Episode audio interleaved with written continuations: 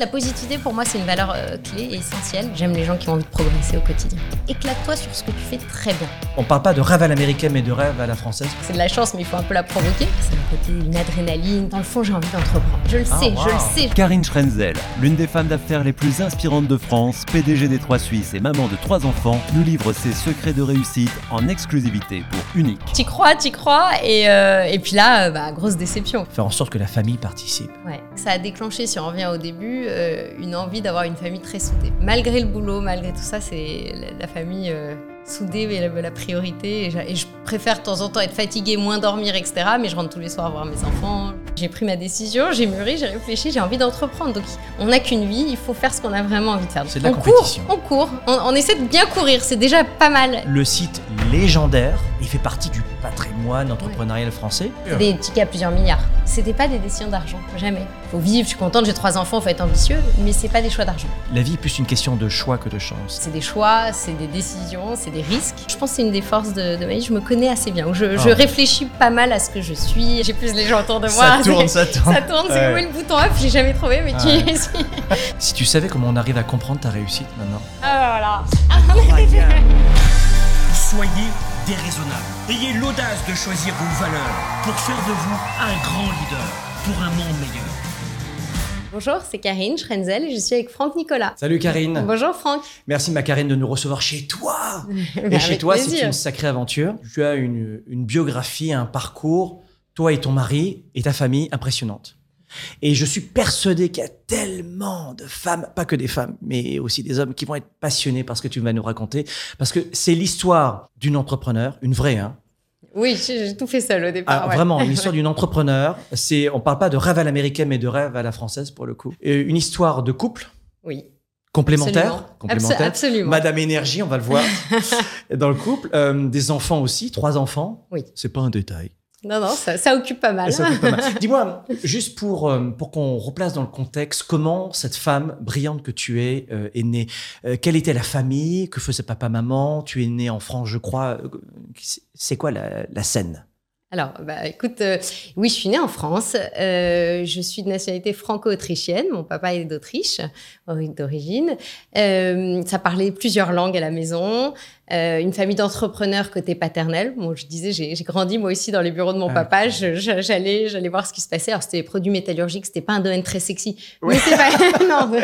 Mais euh, Ouais. voilà, on apprend plein de choses quand même. Il négociait des tonnes il d'acier. il y avait des salariés il avait... Oui, il y avait des salariés, ils négociaient des, des raccords euh, pour la construction de bâtiments. Donc c'était voilà, de- voilà. Euh, mais j'ai grandi dans cet environnement, donc quand même aussi assez multiculturel. Euh, je suis partie vivre aux États-Unis en plus en tant que tout bébé à un an. Donc, un euh, an. voilà, Wow. un an. Un peu avec, comme euh, les enfants qui étaient dans les avions dès l'âge de deux mois. Tu Bah voilà, voyageais alors beaucoup. tu voilà, Et là, papa, il faisait quoi Il s'est installé aux États-Unis, papa, maman Oui, il a développé l'entreprise aux États-Unis. Waouh, audacieux. Donc voilà, Audacieux. voilà. Et puis et puis retour en France.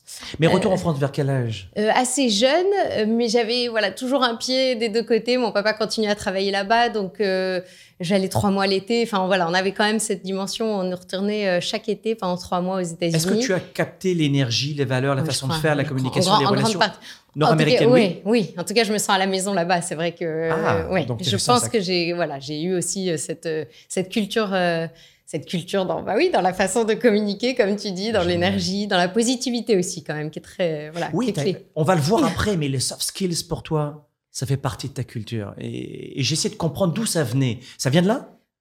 Peut-être, pas que, hein, pas, que, mais je crois que j'avais aussi un tempérament depuis toute petite, hein, parce que je suis assez, euh, on va dire, assez énergique et, et voilà, un petit peu, et- un petit peu. un petit peu. Et donc il paraît que c'était déjà depuis la naissance. hein. Ouais, je comprends ton énergie, tes valeurs aussi. C'est c'est super, on apprend à te connaître. Et, euh, et ensuite, donc, école de commerce. Ouais. Alors donc euh, ça c'est quelques années plus tard. oui, Donc, oui. euh, Là, tu as grandi. Là j'ai grandi. Ouais. Euh, je suis allée à l'ESCP, école de commerce donc euh, parisienne. Là, c'est papa Et- qui te dit Allez, école de commerce ou Pas naturellement. Non, pas du tout. Franchement, Ouais. ils étaient très relax. Ils m'ont pas. Mes parents étaient assez relax. C'est moi qui avais envie, je pense, de me prouver à moi-même. Il y avait le côté, en fait, au contraire, bah, en tant que femme, j'avais en- encore plus cette envie de montrer que bah, j'étais capable de tout, de croquer la vie à pleines dents, que j'étais bah, finalement l'égale de, de n'importe quel Oui, autre. tu, tu- tu étais une femme confiante? J'étais très timide, petite, ça se voit Ah. pas, mais j'étais quand même timide. C'est-à-dire, j'avais la confiance dans le sens où je, je me laissais guider par mon intuition, mais je, mais j'étais quand même beaucoup plus timide. C'est venu avec le temps d'être euh, Donc à, à 20 ans, tu es une femme encore timide? Moins déjà, Un peu mais moins. un peu moins. Mais, euh, mais oui, euh, de toute façon, je crois qu'on a toutes euh, et tous d'ailleurs toujours nos incertitudes et nos, et nos questionnements. Oui. C'est ça, c'est ce qui nous fait Oui, oui. grandir chaque, chaque jour. Mais euh, ouais, donc j'attaque l'école de commerce, mais plus parce que j'ai envie, que je me dis que c'est bien, que c'est bien de faire une bonne école et que. euh, euh, voilà, donc c'est pas les parents qui m'ont tellement, euh, franchement, poussé. Ils étaient très contents, hein, ils, étaient, ils étaient fiers de leur, de, de leur enfant, mais voilà. ouais. Euh, et donc, je rentre à l'ESCP. Et puis, pareil, dans le même esprit, un peu, je me dis, bon, bah alors, si déjà, je vais faire une- un super cabinet de conseil, je vais faire. Ah, voilà. t'avais déjà des, ouais, je me suis idées dit. Non, non, à la fin des études, je me dis, bah, si déjà, je vais aller essayer de rentrer dans le meilleur cabinet ou le meilleur fonds ou le meilleur. J'avais cette ambition. J'ai- Je pense Chiffres? que j'étais. Tes chiffres À la fois, je suis extrêmement chiffrée, mais à la fin des fins, je laisse toujours mon instinct décider, finalement. Mais dans mes études, dans mes premières expériences, donc je suis rentrée dans un cabinet de conseil qui s'appelle McKinsey, qui, qui formate aussi à vraiment analyser tous les chiffres, à être hyper euh, analytique et scientifique. J'ai fait de la finance, donc oui, de- dans ma formation, et, et je suis très Oui, t'es une femme de chiffrée. chiffres. Ouais, ouais, je suis très chiffrée, à mais à l'aise la fin, ça. quand même, oui, je suis très à l'aise avec ça. Est-ce que euh, plus tard, on fait un petit saut, tu diras que ta réussite a été pas mal propulsée par l'école de commerce ou par la vie des parents? Franchement, je pense que euh, l'école de commerce et, et les deux, trois années où j'ai travaillé avant de monter ma boîte, c'est ce qui me donne l'assurance de me lancer.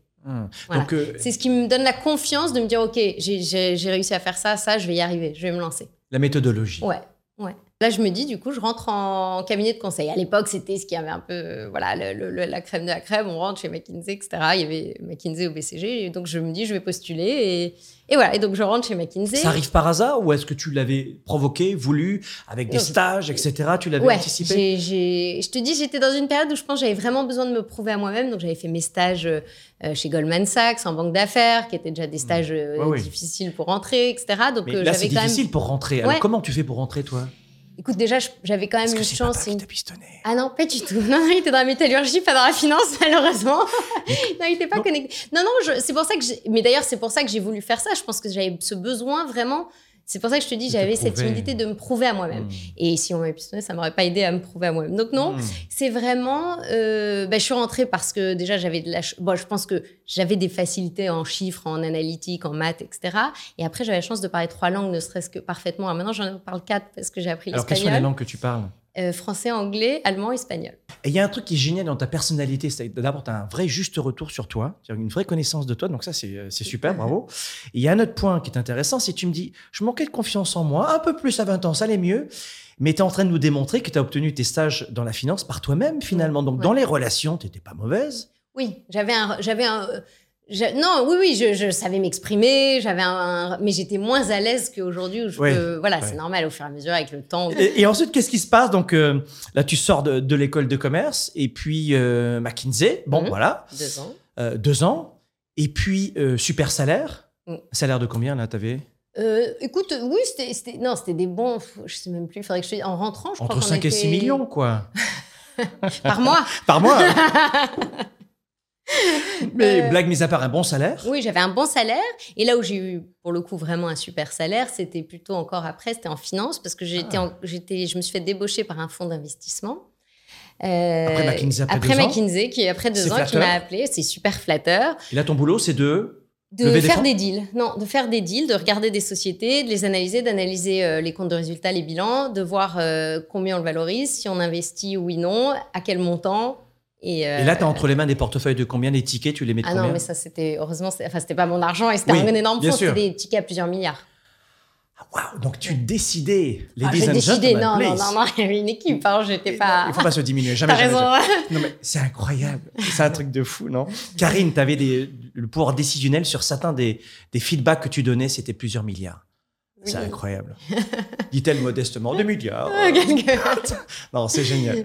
Euh, non, c'est impressionnant pour, euh, pour une jeune. Et là, et là, tu as quel âge euh, Et là, j'ai 25. Ça te paraît normal aujourd'hui? Non, je sais que c'était quand même une chance incroyable. Oui. J'ai des rencontres incroyables. euh, et des montants incroyables aussi. Incroyable. mais, mais voilà. Ouais. Notre superwoman à nous, quoi. et donc, ensuite, qu'est-ce qui se passe? Donc là, ça, ça- booste un peu, modestement, la confiance. Oui, ça booste la ouais, confiance. non, mais voilà, ça, booste la confiance. Et je me dis, parce que comme tu disais, je pense que c'est une des forces de, de ma vie, je me connais assez bien. Je, Ah ouais. réfléchis pas mal à ce que je suis, à ce que Des fois un peu trop. quand- trop, je m'épuise Oui, moi-même. on est d'accord. Euh, J'ai plus les gens autour de moi. Ça tourne, ça tourne. Ça tourne, c'est Ouais. le bouton off? J'ai jamais trouvé, mais Ouais. tu. je pars en vacances d'été, je me dis c'est super. Enfin, évidemment, c'est comment dire, c'est un côté une adrénaline, t'investis des milliards, etc. Mais dans le fond, j'ai envie d'entreprendre. Et je le savais, je le Ah, sais, je le sais, je sais qu'intérieurement, euh, il y a le côté. euh, euh, c'est flatteur, si tu veux, de, de- effectivement de faire Oui. de telles investissements, etc. Et je me dis, mais c'est pas fondamentalement ce que j'ai envie de faire. Et c'était quel besoin humain dont tu avais besoin? Parce que la sécurité, tu l'avais. C'est quoi un besoin de variété, de croissance, Je crois que j'adore, et encore aujourd'hui, d'aventure? D'abord, j'adore découvrir des nouvelles choses. Ça, Ah, c'est, voilà. ça, c'est extra. Enfin. C'est pour ça qu'on rachète des boîtes et chaque fois, ça me passionne, ça me fascine. Je plonge dans un nouveau secteur, Incroyable. etc. Et l'envie de créer quelque chose de, de zéro, quoi. C'est ce que tu disais. Je suis une vraie, enfin, de, de sauter dans le vide et de tout faire et de. J'adore, j'adore faire aussi. J'aime bien. En fait, ce qui me manquait un peu à l'époque, c'était aussi d'être dans le. J'étais dans l'analyse, dans la, mais pas dans le faire. J'aime aussi euh, être dans, finalement le, le- très opérationnel, quoi. Voir, euh, Donc là, ça commence à... La petite graine, elle- franchement, elle commence à germer à ce moment-là. Ouais. Et alors, c'est quoi le déclic pour... euh, Parce qu'à un moment donné, tu vas te dire, bah, je vais lancer mon propre site de e-commerce. Mm. Tu connais absolument rien du tout. Et là, on parle pas de milliards, on parle de combien d'argent de poche là, à ce moment-là? Ouais, non, mais en plus, j'ai mis, euh, au, au début, j'ai mis, j'ai mis le bonus que je venais d'avoir dans la boîte. J'avais 50 000 euros que j'ai investi, quoi. Mais t'es t'es pas une dépensière. Non, pas du tout. Toi, t'es pas une femme dépensière. Non, et c'est terrible d'ailleurs, c'est que c'est. Non, bah d'abord, j'ai pas le temps de dépenser entre les enfants et Oui, le mais c'est pas dans ta nature. Mais même, c'est pas dans ma nature. Mais ça revient à, à mes origines. Les origines, on ne gaspille pas. on voilà, ils ont connu une extrême pauvreté pour le coup dans ma famille. D'abord, merci de cette honnêteté, parce que c'est- véritablement touchant. Euh, mais vous réalisez qu'aujourd'hui, si vous payez pas le prix aujourd'hui, pour ce que vous voulez, euh, vous ne pourrez pas payer tous les prix plus tard. On paye le prix aujourd'hui pour pouvoir payer les- tous les prix plus tard. Et d'abord, il y a la construction d'une vie. Parfois, on pense que c'est très stratégique. En fait, souvent, c'est la capacité de saisir des opportunités de croissance aussi. C'est ce que je, je perçois ici. C'est pas forcément, forcément à, à l'âge de 5 ans, je vais faire ça, ça. Non, elle a saisi des opportunités, c'est ça J'ai laissé aussi, parfois j'ai laissé, je me suis laissé guider euh, par ce qui me semblait bien à ce moment-là. Puis après, je me suis, je me suis dit, ah, là, là, il y a une opportunité, j'y vais. Mais puis- c'est pas la femme jet-setteuse, Ah, pas du le, grand salaire. Je pense que ça, et c'est encore une fois, je reviens probablement à ma construction et, et le, le commencement, la genèse, Ouais.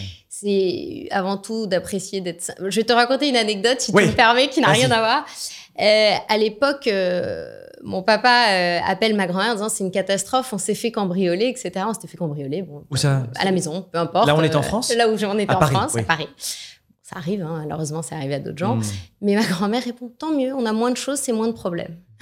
Voilà, et moi j'ai grandi avec cette femme. Donc euh, Ah, ça te donne beaucoup de, d'une vraie leçon d'humilité où en fait le matériel n'a pas beaucoup d'importance en réalité. Le choix d'entreprendre ou le choix même d'aller en finance ou en conseil, c'était plus pour me prouver ou après parce que j'avais envie de construire quelque chose.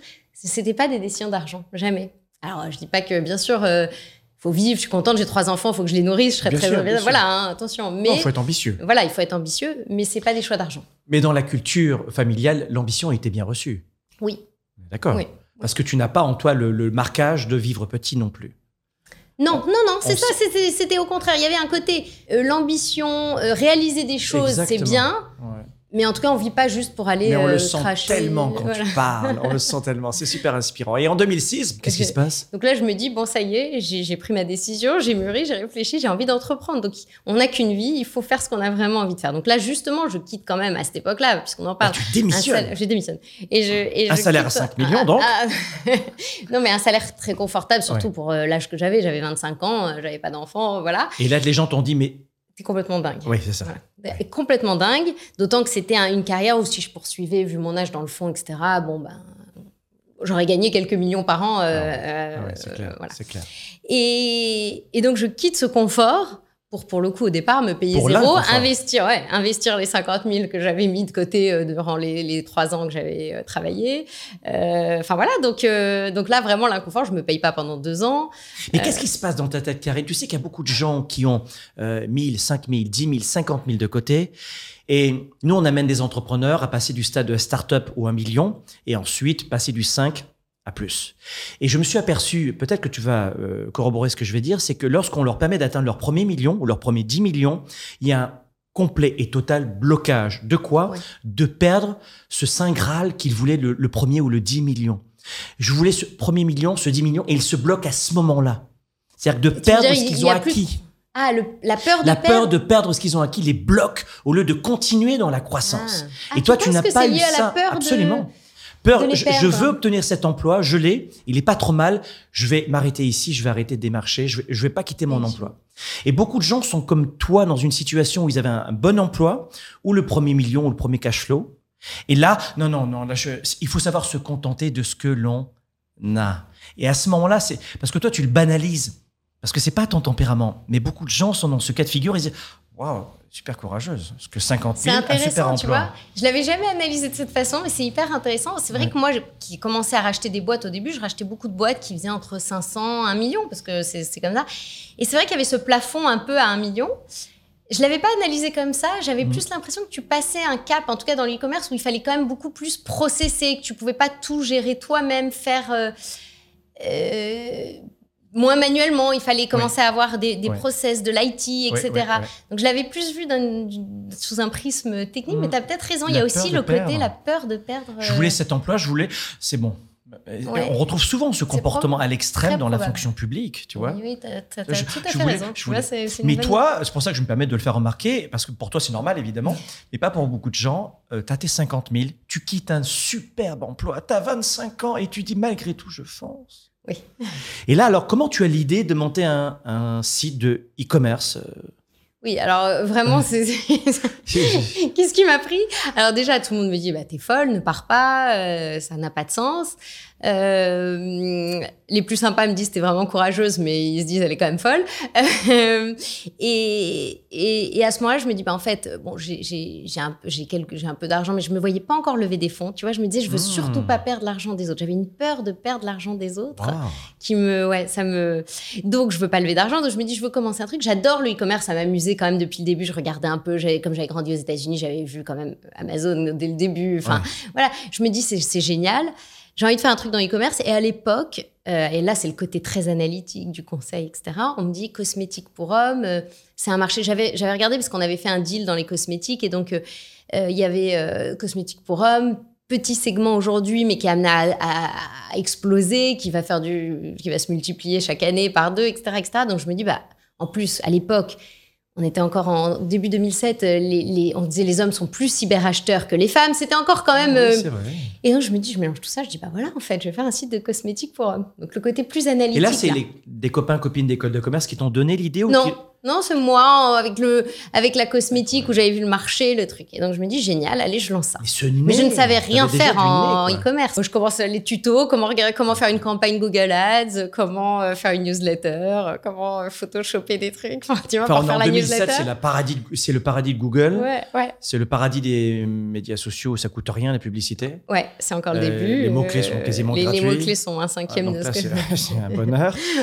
Et donc là, tu te dis, je vais quoi chercher un programmeur euh, je- Ouais, alors euh, pareil, je, je le fais. euh, voilà, avec les moyens que j'avais, etc. Donc, je commence au début avec un, un stagiaire, après, je prends un prestat. Enfin, tu vois, Ah, tu j'étais prends un vraiment stagiaire seule. dès le début, ouais, tu t'entoures. je prends un stagiaire.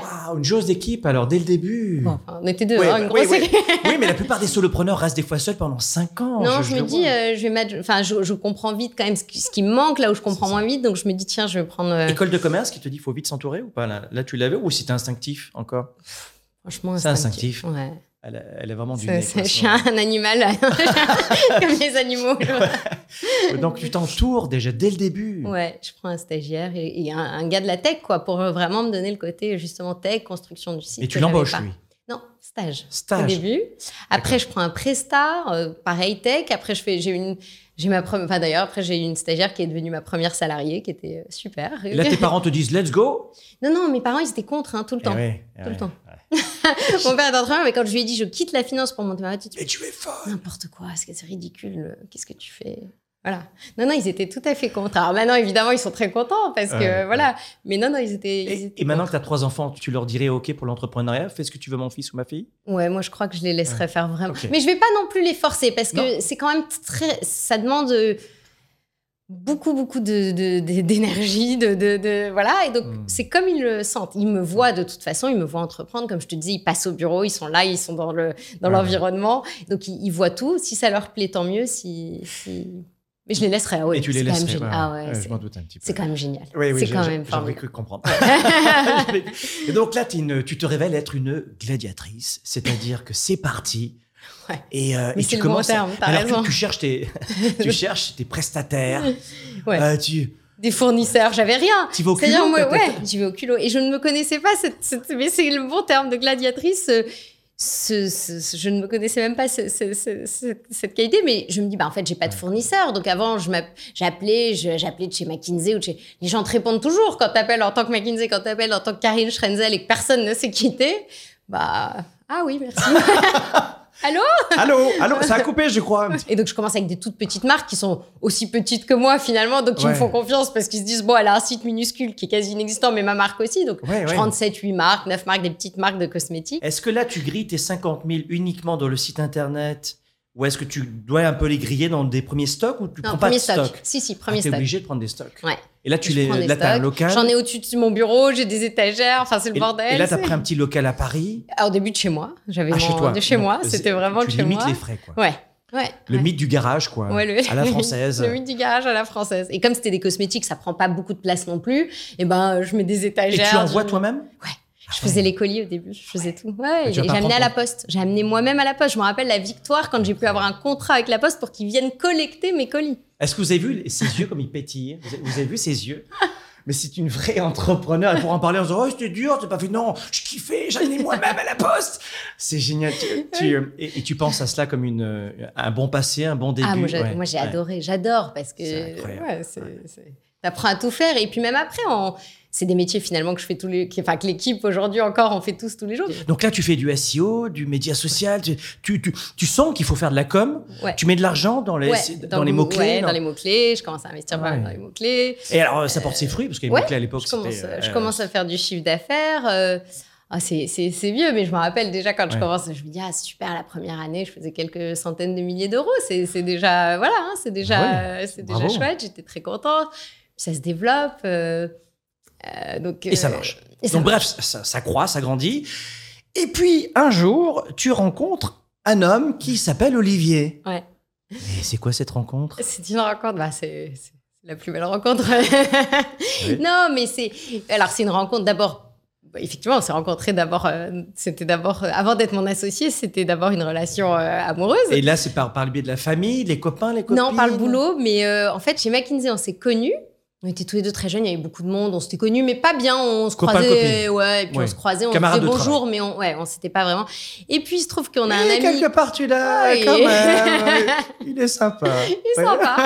et, euh, et on a un copain commun, mais euh, voilà. Et je revois ce copain. Et puis autour d'un dîner, on se retrouve tous. Voilà, on s'était pas vu depuis 2-3 ans, puis qu'on avait tous les deux euh, Ouais.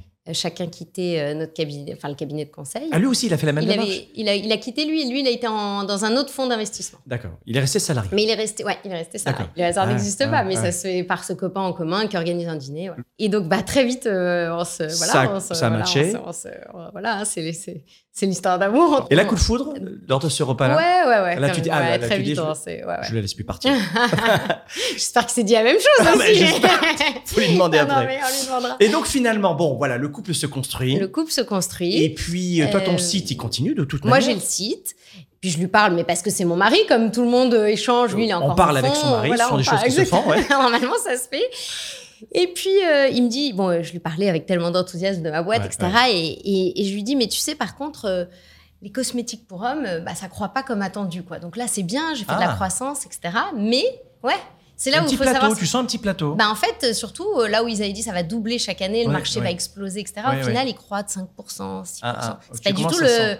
Ouais. Et là, je me dis, bon, le marché est petit. Alors, il était petit, mais je pensais qu'il allait euh, doubler chaque année, donc devenir gros. Et là, on se rend compte en France, en Chine, il explose, mais en France, il reste quand même. euh, voilà.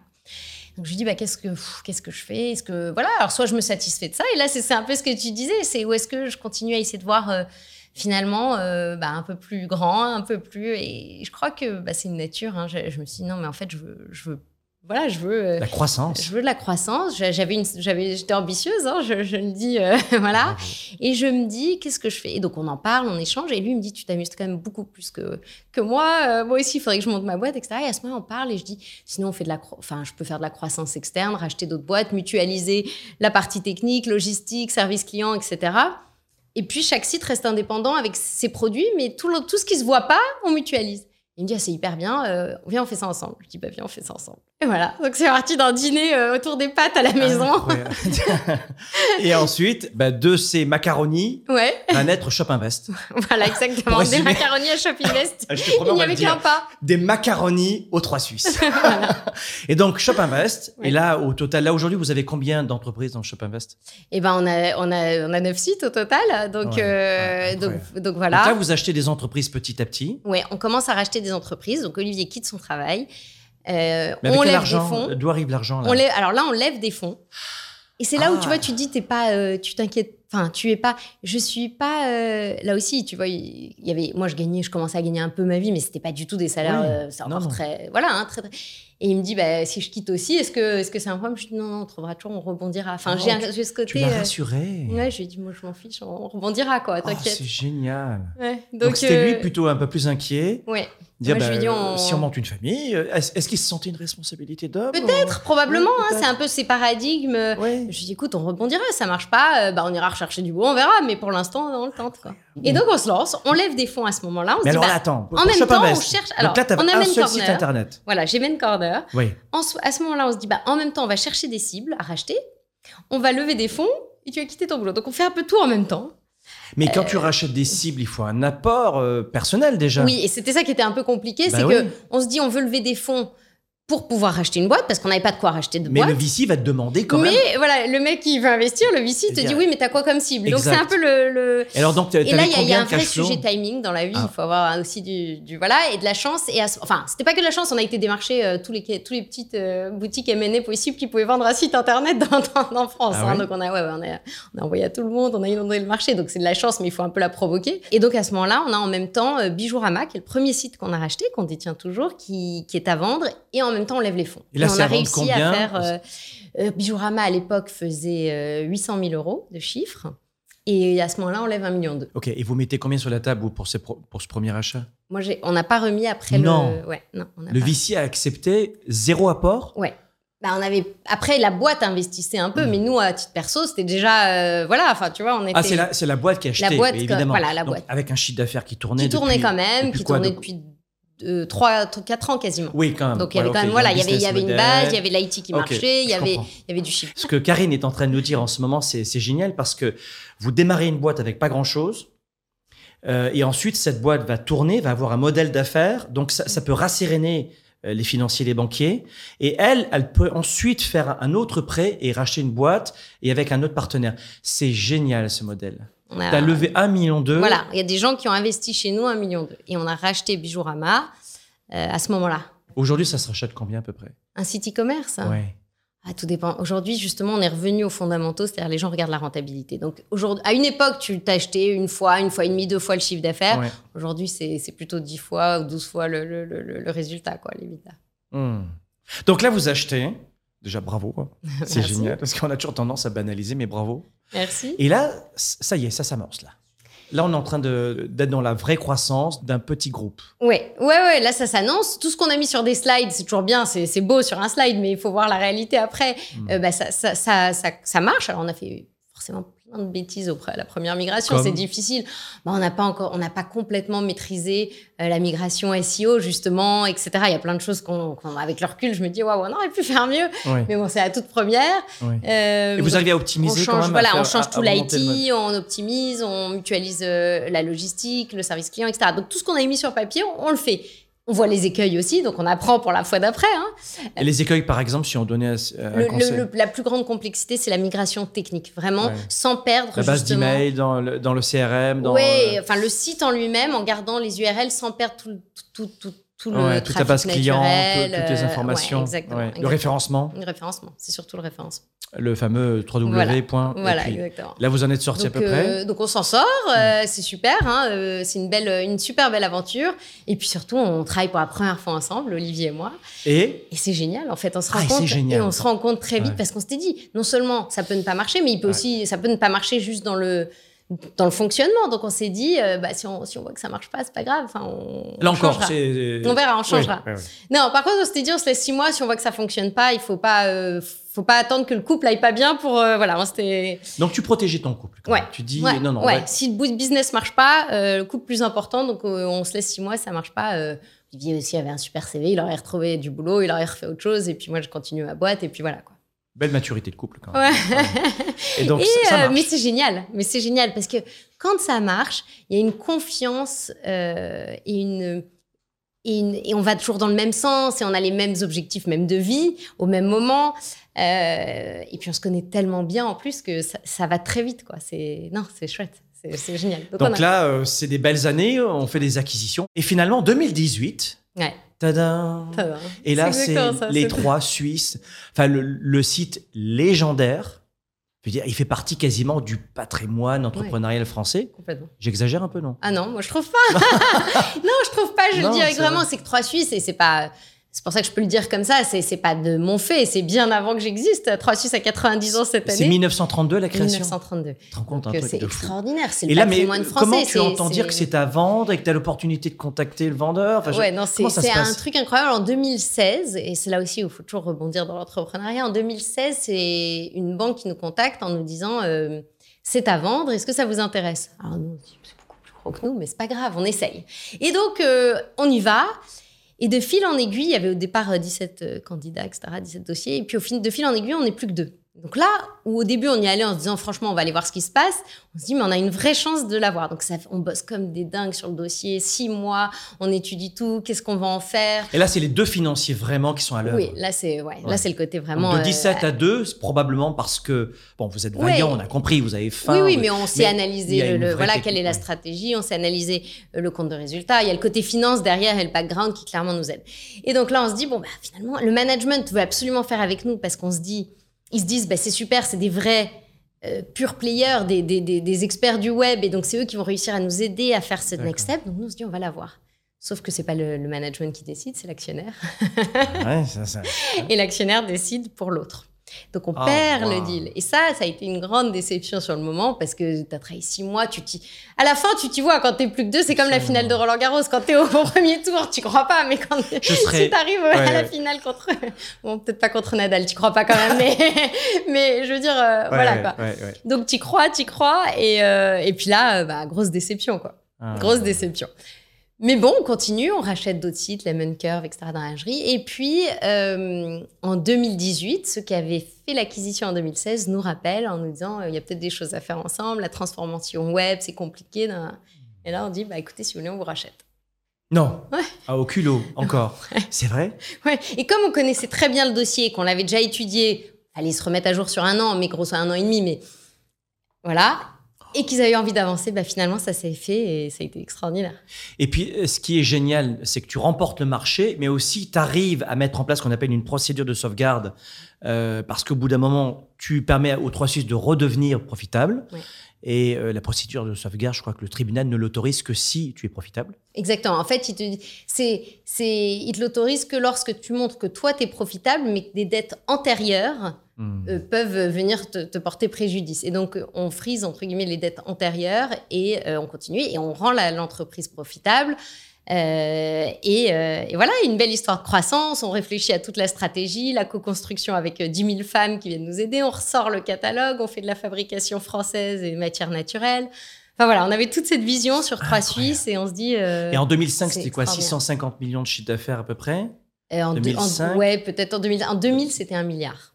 2000, début de, de- ça, c'était la plus belle. euh, Ouais. voilà. Bon, c'était largement retombé hein, quand on a repris, hein, largement. Mm. Ça faisait 10 ans qu'ils étaient et en perte et en perte euh, et, non rentables et en perte de, de croissance, enfin en, en décroissance. Donc là, tu hein, rachètes euh, le chiffre d'affaires, les employés, ça donne quoi? On communique pas, mais, Ah, euh, mais, mais voilà, il y avait quand Mais même juste, encore. juste euh, à moi. Il y a personne qui nous écoute. personne qui écoute. Mais non, on comprend. Donc, en clair, c'est une structure qui, qui vacille, mais tu arrives à, à la Ouais. Et euh, qu'est-ce que vous avez fait avec mais avec un nom qui est resté Oui, extraordinaire. c'est ça. c'est- c'est- ouais. C'était aussi, voilà, on a eu quand même une chance extraordinaire. C'est- C'est des partenaires qui, quand même, bah, croient en la marque, en l'aventure. On leur donne en plus une vision aussi de ce qu'on veut en faire, donc euh, un vrai savoir-faire. Euh, euh, il y a 2 millions de clients en 2019 à peu près. ouais, ouais, donc, 4 euh, millions, 8 millions potentiels, je crois, réactivés. Oui, si on a réactivé. Donc là, là, on a quand même déjà. On Mais ça, tu l'avais dans la tête aussi. Oui, je l'avais dans la tête. on l'avait étudié, on avait fait tout, tout le, voilà, toute la, toute la due deal. Comme Parce on que c'est toujours plus facile de revendre à un ancien client qu'à un nouveau client.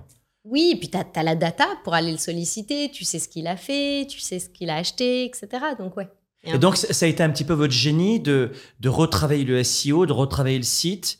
Euh, ensuite, vous allez racheter Rue du Commerce deux ans plus tard. Ouais. D'ailleurs, les sites aujourd'hui sont très bleus, je trouve. hein. Ah, c'est... Bah non, 3 Suisses. Ah oui, c'est vrai qu'il a dit un fond, t'as raison, t'as raison, il a un fond Trois un peu bleu clair. J'ai regardé tout à euh, l'heure. Il y a le logo qui est rouge, pardon. Oui, oui. Et- mais Mais mais c'est très raison. bannière bleue, Rue Ah, du tiens, Commerce faudrait que je regarde si j'ai un, un Mais- prisme. Et c'est volontaire, le- la couleur bleue en ce moment Mais je ou, euh, trouvais que. Non, euh, trop- non, c'était. Tu vois, tu Non, c'est pour savoir. Non, non, c'est que 3 Suisses, j'ai mis, c'était plutôt. Alors, t'as raison, il y a du bleu pastel, mais c'était les couleurs pastel plutôt, parce que c'était le côté très doux, très féminin, aussi, quand même. Donc, c'est plus le côté pastel. Et bon, rue du commerce, c'est le côté plus, euh, plus tech, là, Ouais, pour le c'est coup. tech. euh, Mais là, on est avec une clientèle de 90% d'âmes. Oui, Oui, c'est oui ça. sur 3 Suisses, oui, clairement. Donc aujourd'hui, c'est une clientèle de, de combien la base de clients que tu as réussi à réactiver? Alors, on en a réactivé euh, 1,5 million à peu près. Qui re- Donc, c'est. Ouais, ouais, énorme. c'est énorme. Et pour les réactiver, donc c'est pas juste de l'email, c'est.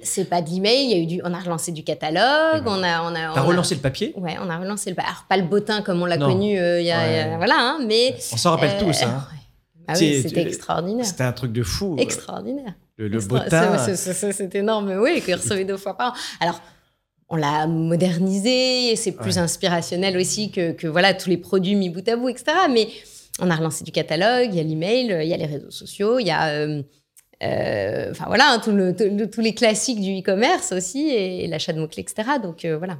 Il y avait la marque, les La marque clients. extra- ouais. La marque, les clients, et puis euh, les Et puis le fournisseurs aussi qui jouent Voilà, le savoir-faire euh, dans Oui, le produit, dans les fournisseurs, etc. qui était quand Et même tout le monde joue le jeu. Ouais, franchement. parce que les gens te disent Allez, gens- on y va, reprenez, c'est super. Ouais, non, franchement, on a eu, euh, on a été, euh, bah, il y a toujours quelques récalcitrants, mais globalement, franchement, on a eu des vrais partenaires qui nous ont suivis. Et ça, c'est quand Et là, finalement, tu divises quasiment, ce qui est énorme, par 5 les références. Ouais.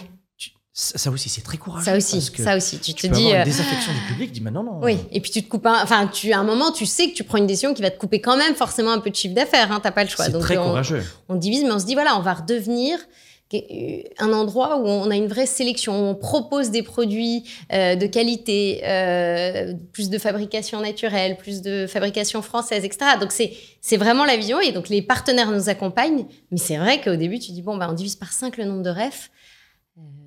Euh, Parce que tu t'es dit, finalement, je vais au final économiser. C'était même pas pour économiser, c'était pour avoir une, ouais, plus pour fidéliser. fidéliser. et avoir euh, parce que le fonctionnement c'est voilà c'était et, et avoir une vraie euh, un vrai ADN aussi je pense qui est hyper important dans une marque c'est d'avoir son caractère son propre euh, Puis ça rentre dans le mouvement d'avoir plus de matière naturelle, 80% Voilà, de matière voilà. naturelle, équitable. ouais ouais ouais je me suis dit c'est une marque en fait tellement patrimoniale qu'elle se doit d'être aussi dans, dans, dans ce respect euh, voilà de la fabrication Et tu restes dans, dans le prix à 30 euros à peu près dans, cette c'est ça la grosse difficulté c'est Ouais. que faire du fabrication française euh, très cher euh, n'importe qui c'est à la portée de n'importe qui Oui, d'a- d'aller à Euh, à 30 euros en Chine, ça va. Ou d'aller à 30 euros en Chine, ça va. Ou Ouais. d'aller sur du très luxe en France, ça va aussi. Mais de faire du, du quand même de l'accessible avec de la matière dur. Et naturelle, t'as fait du porte-à-porte? Ouais, quasiment. Ah ouais. On a été voir des, ouais, on a été voir des fabricants. Je me rappelle, j'ai appelé un copain qui lui était dans, dans le prêt-à-porter depuis toujours. Je lui ai dit, écoutez, amène-moi, fais-moi faire un tour, euh, truc, etc. Et voilà. Et donc, tu as, euh, on voit tout le travail côté clientèle. Euh, tu mets la main à la pâte encore. Et puis, côté technique, là, vous, vous performez aussi. Oui. Parce que tu revois la totalité.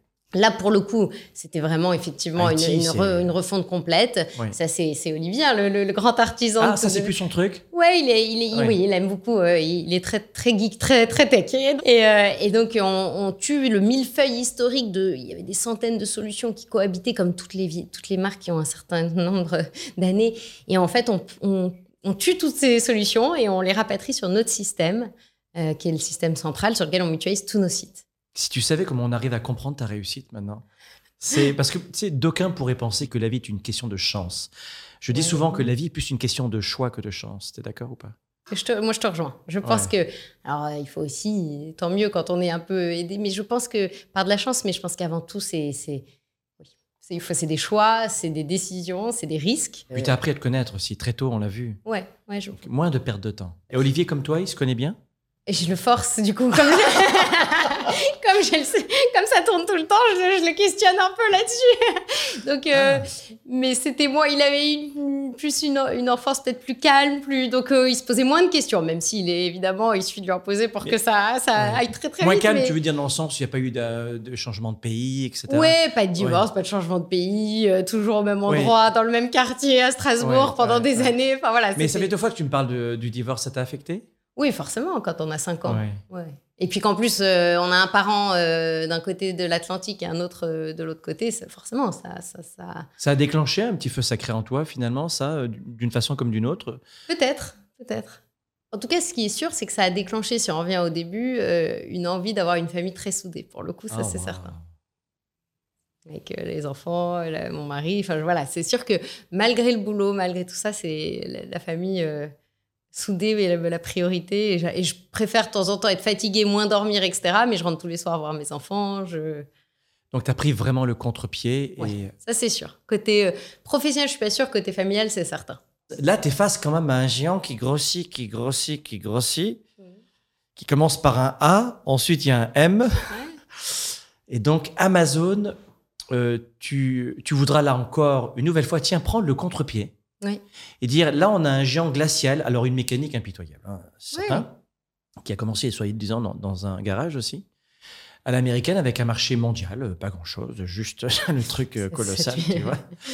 Euh, et là, tu dis, non, non, moi, je veux que Christine, qui a Colette au téléphone, euh, que Colette puisse rappeler Christine trois mois plus tard. Ouais. Et ça, c'est ouais. innovant. Bah oui, en fait, je me dis, mais en fait, je m'assieds, je me dis, mais en fait, justement, Trois Suisses, c'est une marque de proximité. C'est une marque de proximité. Et je me dis, euh, on va faire l'inverse. On va pas justement ajouter encore un nombre de références incalculable, ce qui se fait aujourd'hui, ce qui est la mode de tous les sites, de se dire, je rajoute, je rajoute des, des références pour grossir, etc. Je dis, ben non, de toute façon, ils le font très bien, comme tu dis. Ils sont... Donc, je me dis, c'est l'inverse. On va proposer des produits euh, choisis, euh, avec une certaine garantie de fabrication, etc. On va permettre à ce qu'il y ait une vraie, un esprit boutique, quoi. Tu, tu vas dans ta boutique du coin et tu sais que tu as Christine qui va te répondre et te conseiller, quoi. Et, et je me dis, c'est ça, ça va être ça la force de Trois Suisses, c'est cette proximité. Et aussi avec le catalogue papier qui crée aussi un lien plus fort, Ouais, je trouve, qui, a un côté beaucoup plus Et affectif. comme on dit en école de commerce, là, le, le facteur clé de succès, tu te dis, c'est la proximité pour le coup. Ouais. Ouais. Et, et comment tu perçois le monde du e-commerce avec ce type de géant américain Écoute, challenging, des- mais dans le bon sens aussi. C'est-à-dire que le e-commerce doit être euh, efficace, efficient, mais aussi humain. C'est là où j'essaie de me dire, il faut, faut pas perdre. C'est bien, ça nous pousse aussi à avoir des standards élevés en termes de livraison, en termes de tout ça. Et, et je suis pas, euh, je suis pas du tout, euh, voilà. Je, je faut reconnaître à chacun. ses- Oui, bien ses- sûr. ses- Mais est-ce que tu vois Amazon comme, un, comme une vraie menace pour votre propre groupe? Moi, je- je- je- j'ai pour habitude de toujours avancer, de faire le chemin et de voir que au final, ça marche. Donc oui, bien sûr qu'il y a des concurrents, mais tant mieux. Euh, ils éduquent aussi le marché. Et je pense qu'on s'est proposé autre chose de différenciant. Et ça va être ça, et de continuer à proposer des services et des produits Et ne pas différenciants. en faire une terreur une, et une affaire personnelle. Ouais. C'est pour ça que je dis souvent, vous avez vu, son son état d'esprit est incroyable. Je dis souvent que je, j'ai plutôt tendance à prendre grand plaisir à parler de compétition que de concurrence. Un peu comme dans le sport. Exactement. On court et puis on n'en fait pas une affaire personnelle. Et... Ex- Exactement. Mais C'est exactement. Mais c'est complètement mon état d'esprit. Je passe pas mes journées à regarder sans arrêt ce que les autres font. On avance. C'est de la on compétition. Court, on court, on, on essaie de bien courir, c'est déjà pas mal. Et, et voilà, et on, on avance et on court bien. Et tu avances bien et tu cours bien. Et pour bien courir, il faut être en équipe. Ouais. Et alors, euh, est-ce que je pourrais me permettre de, de demander comment tu choisis ton équipe Oui, c'est probable. Alors en plus, on est dans une période où on dit tous les jours, c'est vrai, c'est probablement ce qui est de plus important, surtout quand on est en pleine croissance et que bah, ce que toi, tu as fait toute seule au début, tout, les colis, les trucs, les newsletters, bah, ça, tu peux plus hein, au bout d'un Ouais. moment. Euh, donc comment je choisis Euh, Vous êtes combien aujourd'hui d'employés On est une centaine à peu près. Centaine, d'accord. Et on externalise la logistique et le service client quand même. Donc c'est en plus, il y a aussi pas mal Ah, de je savais prestats. pas ça. Ouais, il y a pas mal de prestats. Et le service client, il est où? Il est en partie ici, en partie offshore. Il y a les deux. Super. Voilà. En fait, c'est aussi lié à notre business model. C'est quand on fait des acquisitions, tu es obligé d'avoir d'un coup euh, 5000 mètres d'entrepôt en plus ou euh, 100 mecs en plus. Pour... Donc, c'est là où, en fait, tu es obligé, de par notre business model, si tu veux être efficient, Parce que je vais pas dire attends, attends euh, trois mois que je puisse Que trouver je un monter entrepôt, mon équipe. voilà, ou que je puisse trouver une équipe là et que je fasse monter mon équipe, parce que du jour au lendemain, on a, voilà. Et donc là, je me suis dit, Donc, maintenant, en claquant des doigts, vous êtes capable de monter en puissance rapidement. Exactement. Avec Donc des là, c'est tout l'art de choisir le bon partenaire. Parce Voilà, que voilà, j'ai voilà. plusieurs entreprises et c'est euh, souvent une catastrophe sur service à la clientèle. Ouais, c'est sûr. d'accord? Et mais après, c'est vrai aussi quand on choisit nos. Enfin voilà, il faut tous les jours euh, choisir les bons, les bons Et salariés. tu es satisfaite une- pour l'instant de ce. Ouais, je suis très. Alors moi, j'adore. euh, Oui, j'adore, j'adore, euh, j'adore faire grandir les équipes avec moi, les amener dans un projet. Je pense que c'est ce que j'ai aimé aussi quand j'ai j'ai commencé l'entrepreneuriat. C'est des c'est des liens, c'est des. une meneuse d'équipe. J'aime Ouais, bien en tout cas. Ouais, j'adore. Une cheerleader. Ouais. Ouais. Je leur On y donne va, de go, go, go. Ouais. Ouais. Mais c'est vrai, souvent, Oui, on le sent, ça. on le sent, on y go, va. on est, Ouais. on Et tu les choisis comment, tes employés en interne? C'est quoi les, les règles euh, de Madame de 1000 volts pour les choisir? Je crois que d'abord, euh, euh, d'abord c'est vraiment l'envie. Avant même les compétences, vraiment, c'est l'envie. C'est ce que tu dis, c'est l'envie de faire, enfin, pas faire partie du projet, d'avoir envie de, de, voilà, de faire grandir une Tu choisis entreprise. encore, Karine, toi-même, les gens Ouais, je Oui. vois, je, ouais. Alors, alors ça, oui, ça c'est une règle. Ah, ça, tu délègues pas. Je délègue pas. Je, et souvent, je, alors je délègue les premiers entretiens, etc. Mais avant de recruter quelqu'un, je les vois tous parce que c'est l'essence même de ton entreprise, en fait. Donc, il y a personne qui démarre sans que je les ai vus au moins euh, rapidement en fin d'entretien. Ouais. Ok, et alors, c'est euh, c'est quoi tes. Alors oui, bien sûr qu'il y a une partie, Oui. t'as raison. Ouais. Il y a, il y a le voilà, il y a l'envie. Moi, j'ai besoin de sentir que les gens ont envie, ont, ont- L'engagement. l'engagement, Le ouais, qui, voilà, qui, qui sont enthousiastes. À, je pense que la positivité pour moi c'est une valeur euh, clé et essentielle. Donc euh, ouais, cet enthousiasme. Et souvent, dans se l'entretien, on le voit, nous, entrepreneurs, il y a quand même, euh, on a tendance à énormément habiller la mariée, si tu vois ce que je veux dire. Ouais, bien sûr. Et donc là, il faut détecter un peu le, le oui à tout, le, le yes euh, man Mais tu ou la sens yes quand woman? même non l'énergie, l'enthousiasme des gens. Mais après, on se trompe. hein, De toute façon, c'est le seul truc où tu, Ouais. tu te trompes. euh. Ouais. Allez, peut-être pas une fois sur deux, mais tu te trompes quand même. non, mais voilà. hein, faut- Mais tes astuces à toi, c'est quoi alors? Tu Après, j'aime bien comprendre vraiment ce que les gens ont fait eux-mêmes. C'est-à-dire que souvent, ils te racontent l'histoire de l'entreprise, de l'équipe. J'aime bien comprendre ce que eux au quotidien ils ont fait dans leur, euh, dans leur euh, finalement dans leur précédent job ou etc. Et après, euh, bah, j'ai- j'ai- j'aime. Bah, j'aime les personnalités, j'aime, euh, j'essaie de comprendre un peu leur personnalité, leurs envies, leur background. J'aime bien avoir une diversité aussi culturelle quand, euh, quand euh, on peut. L'ouverture, oui. Ouais, je trouve que ça apporte beaucoup aux équipes. Et puis j'ai envie de gens qui, qui ont envie, en fait, qui ont envie de progresser tous les jours. Je pense que c'est ça qui, comme moi je suis, j'aime bien les gens qui se disent bon, ok, c'est mon job à l'instant T, mais il va être, il va, voilà, j'aime les gens qui ont envie de progresser au quotidien. Et si tu savais ce que tu es en train de dire, c'est exactement ce qu'on enseigne. Chercher. Il y a une journaliste qui m'avait dit une fois, Monsieur Nicolas, pendant la pause publicitaire, euh, elle m'avait dit écoutez, euh, on a une minute, j'aimerais que vous puissiez me donner la définition euh, du bonheur.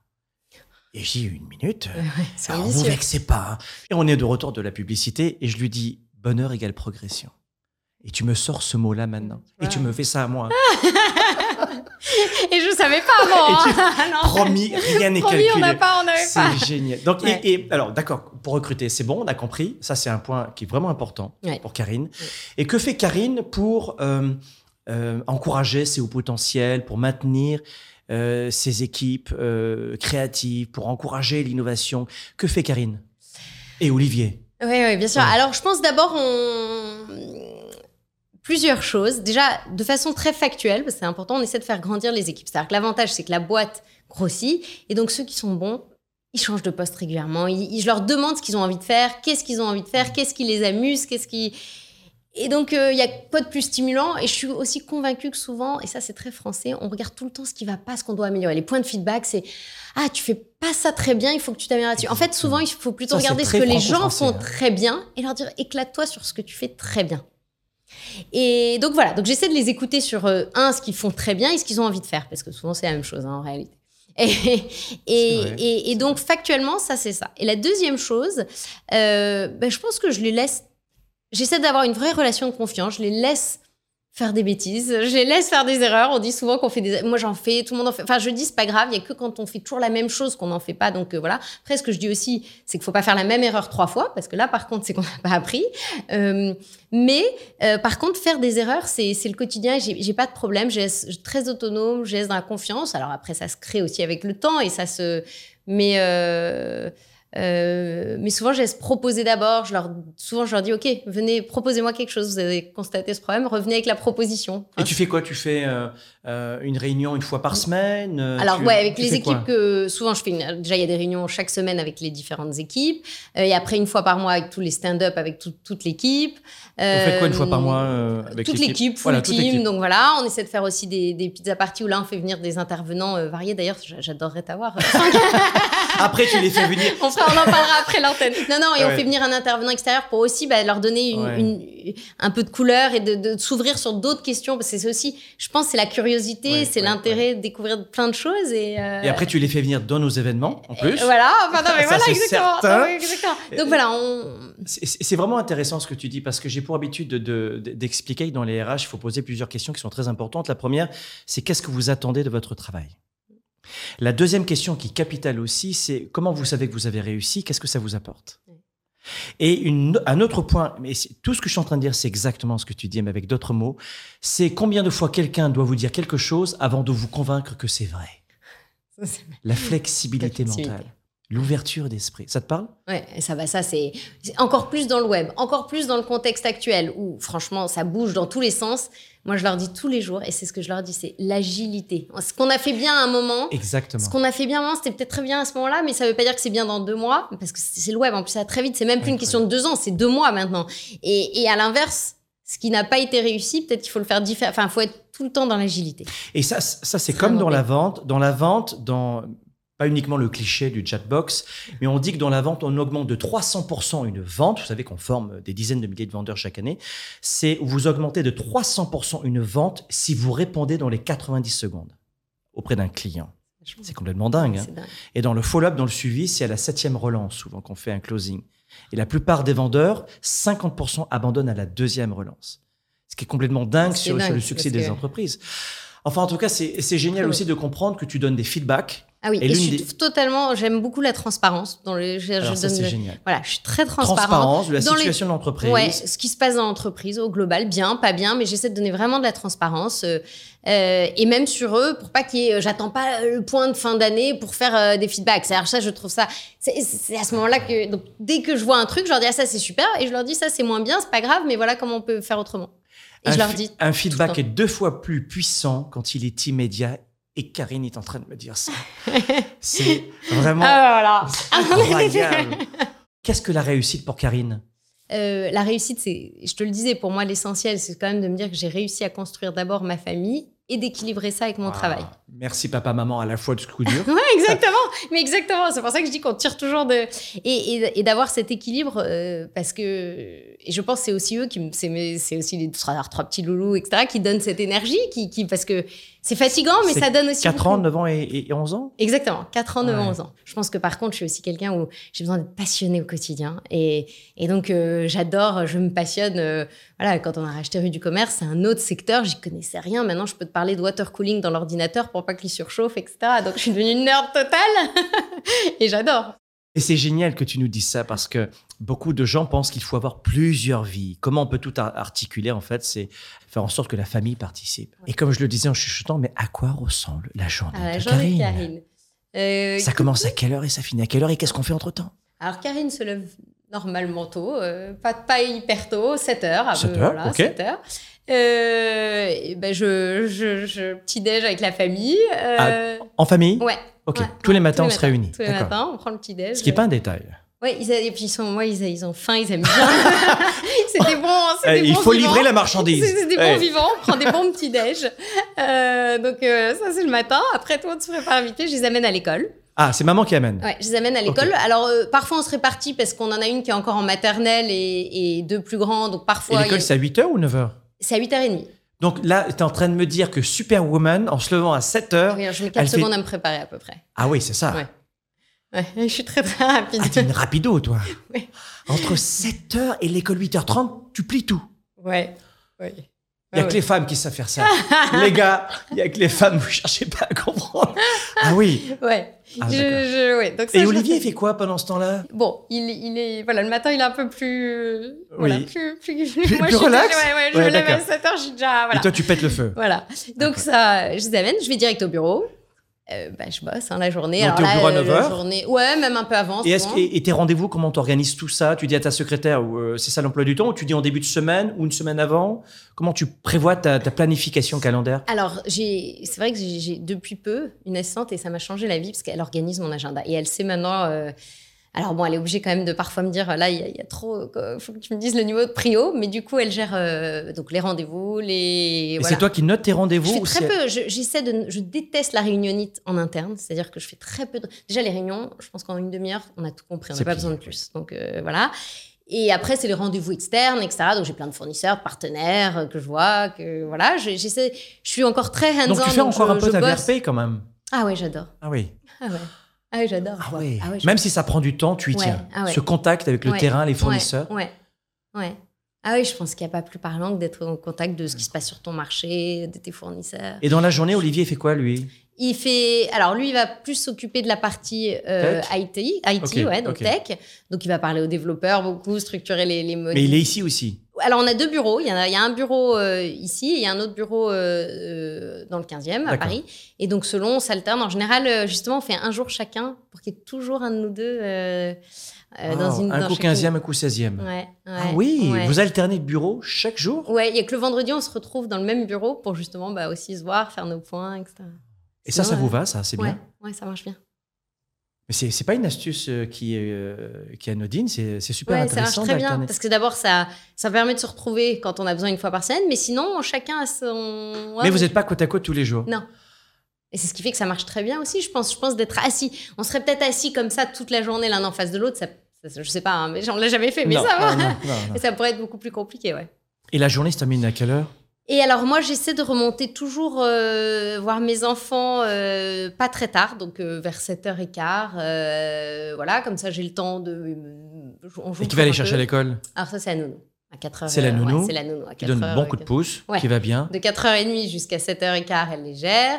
Et ensuite, bah, on fait toujours un petit jeu, un petit chahut, un petit truc. Et après, ils me racontent leur, leur petite journée dans le lit. Et malheureusement, souvent, je n'ai pas fini. Donc souvent, je re- redémarre un peu après, en fin de soirée.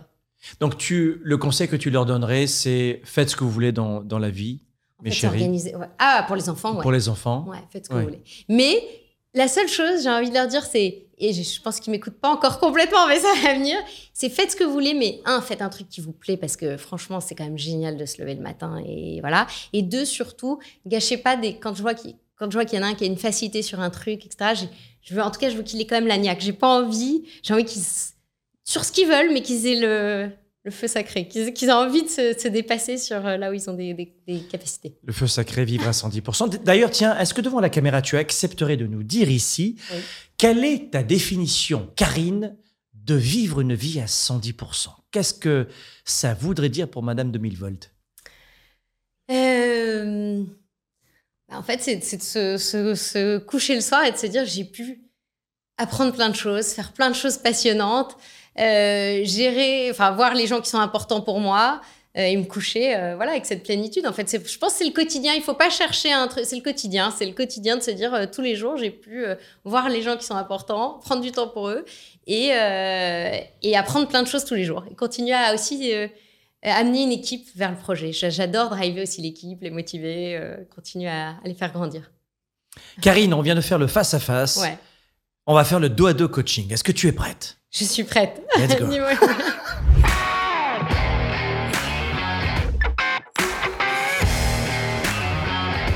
Karine, sur une échelle de 0 à 10, 10 étant le maximum, quel est ton niveau de bonheur au moment où je te parle?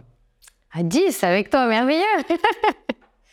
Qu'est-ce que tu fais pour rester à 10 la plupart du temps, même si c'est impossible de rester à 10 tous les jours, toute l'année, toute la vie Mais c'est quoi ta technique à toi pour rehausser ton niveau de bonheur?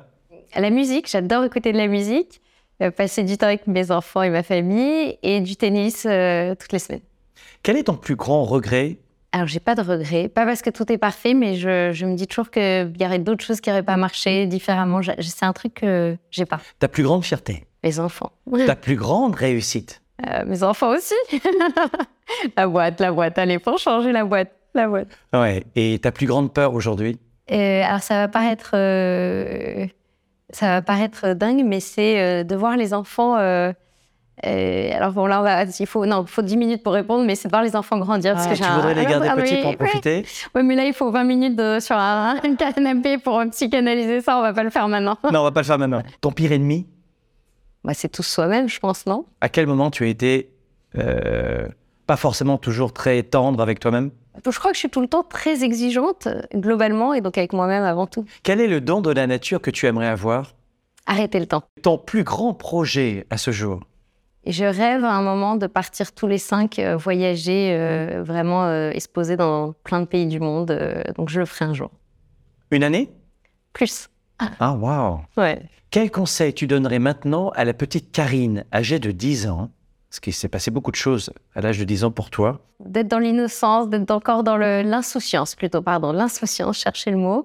Euh, parce qu'après, bah, quand même, on, on, on- on grandit, on va dire, et avec le temps, bah, l'insouciance euh, s'évapore. Donc je pense que c'est- la plus belle euh, chose qu'on peut avoir pour un enfant, l'insouciance. Si on devait compléter ces phrases, ça donnerait quoi? La vie, c'est? C'est l'énergie. les gens sont? Euh, Différent, varié. Le bonheur pour moi, c'est. C'est difficile avec tes questions. Euh, le bonheur pour moi, c'est euh, c'est ma famille. Je suis.